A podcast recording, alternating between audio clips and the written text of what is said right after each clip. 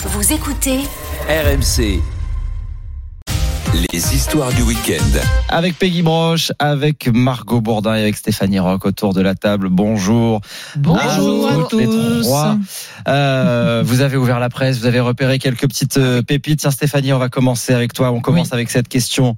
Qui veut la peau des drag queens Oui, ça pourrait être le titre d'une comédie américaine et ça pourrait presque faire sourire si ce n'était pas vrai. La polémique est partie des États-Unis et du gouverneur républicain du Tennessee, Bill Lee. Il veut limiter dans son État les spectacles de drag queen au nom de la protection des enfants face à des spectacles jugés trop sexualisés. Les spectacles de drag sont avant tout des shows, hein, des performances artistiques médiatisées avec beaucoup de succès dans RuPaul Drag Race aux États-Unis, qui a connu d'ailleurs une déclinaison en France. Vous notez euh, l'accent anglais parfait.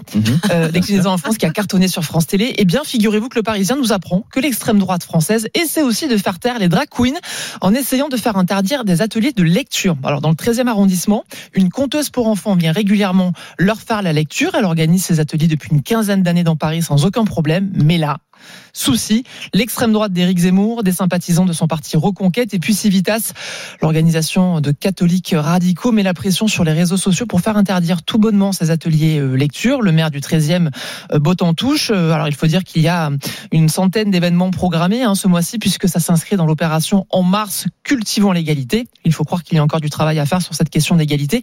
Marion Maréchal s'est insurgé. Mais quel est l'objectif si ce n'est de déstabiliser les repères des enfants? Oh. Alors je vais terminer en citant un confrère journaliste américain, John Stewart, qui demandait la semaine dernière sur Apple TV à un sénateur américain, ouvrez les guillemets, quelle est la plus grande cause de décès chez les enfants aux États-Unis? Alors réponse, les armes, bien sûr, les armes à feu, sûrement pas les drag queens. On attend d'ailleurs que la droite républicaine américaine légifère sur la question du, du port d'armes. Et puis je rajouterai en complément de ce que disait John Stewart que ce qui tue aussi, en plus des armes à feu, c'est souvent euh, l'ignorance. Donc ça serait bien de cultiver un petit peu Oui. la différence. Parce qu'il y a beaucoup d'ignorance aussi, effectivement, là-dedans. Exactement. Voilà, c'est du Exactement. spectacle, les amis, euh, les drag queens, c'est du spectacle, c'est pas très grave. Enfin, bref, euh, Margot, un internaute qui euh, voulait devenir célèbre. euh, en battant un, un curieux record. Mais alors, il s'est un peu raté dans cette histoire. Oui, un, un- rêve de gloire qui se transforme en fait en, en cauchemar. C'est le site 20 minutes qui nous conte l'histoire. Michael est persuadé de détenir le record du monde qui va changer sa vie. Il pense être l'auteur du plus grand nombre de vidéos réalisées euh, sur TikTok. 12 000 au compteur. J'ai eu beau regarder les comptes d'influenceurs très suivis. Personne n'en avait autant que moi, dit-il. Alors, sauf que non seulement cet habitant de la Somme n'est pas parvenu à homologuer son record, mais en plus, il a perdu plusieurs milliers d'euros. Oui, parce qu'il s'est tout simplement trompé d'organisme pour certifier son record. c'est bête. Michael euh, pensait contacter le Guinness Book, mais non, il est allé trop vite dans ses recherches sur Internet. Il contacte le premier organisme qu'il trouve après avoir tapé sur Google deux mots, Word et Re- Record.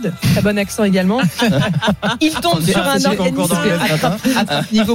Il tombe euh, sur un organisme américain qui facture ses services 5000 euros.